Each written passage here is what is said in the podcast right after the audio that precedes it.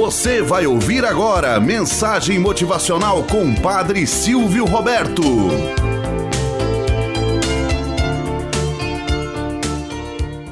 Olá, bom dia, força do dia, canavos do amanhecer. Vamos à nossa mensagem motivacional para hoje. Quem é o dono? Como é bom encontrar velhos amigos. Essa é a história de dois colegas de faculdade que não se viam há cerca de três anos. Vinícius foi morar em São Paulo, capital, logo que se formou, enquanto João Paulo resolveu ficar na pequena cidade do interior. Achou que o trabalho que teria ali como engenheiro era o suficiente para viver. Certa manhã, João Paulo ouve a campainha tocar. Mas que bela surpresa ao ver que o seu amigo de faculdade estava ali em sua frente. Estranhou apenas o fato de, ao seu lado, estar um grande cachorro pastor alemão, aparentemente bravo. De qualquer maneira, não disse nada, apenas cumprimentou o amigo calorosamente. Enquanto os amigos trocavam um forte abraço, o cachorro entrou na casa. João Paulo ficou apreensivo, mas não quis se indispor com o amigo. Começaram então a contar as novidades. Ei, você sabia que Luzia se casou? Sim, sim. E, e aquele amigo, o do cafanhaque? Logo se ouviu um barulho vindo da cozinha.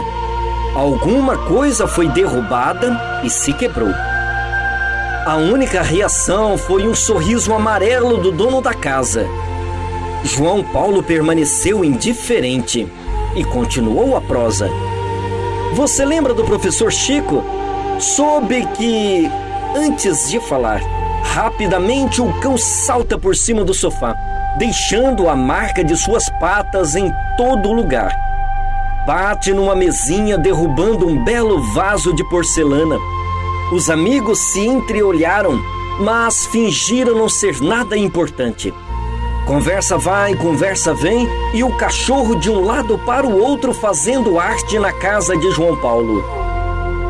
O tempo passou e já começava a escurecer.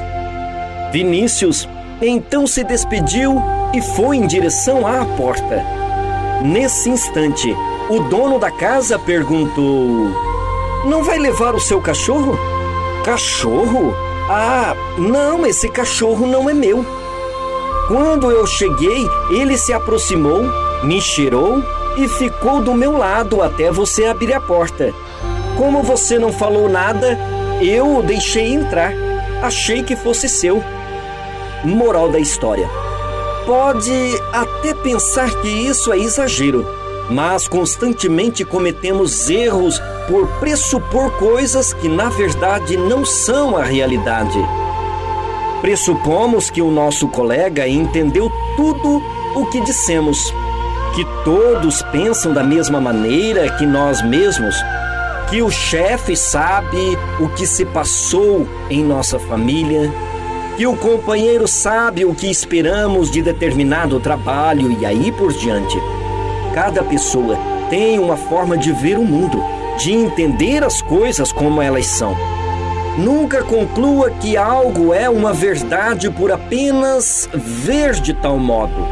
Confiando em pressupostos, poderemos pôr em risco diversos trabalhos ou nos meter em grandes encrencas. No trabalho em grupo, por exemplo, isso é ainda mais evidente.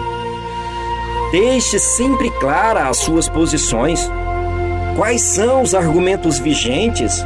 O que se espera de cada movimento? Qual é a competência e a tarefa de cada membro? Como todos devem agir sucessivamente? Quanto mais nos comunicamos, mais eficientes seremos. Não apenas ache que o outro já sabe, faça-o saber na totalidade. Pressupor é sempre um ponto de interrogação. Tenhamos um bom dia na presença de Deus e na presença daqueles que nos querem bem.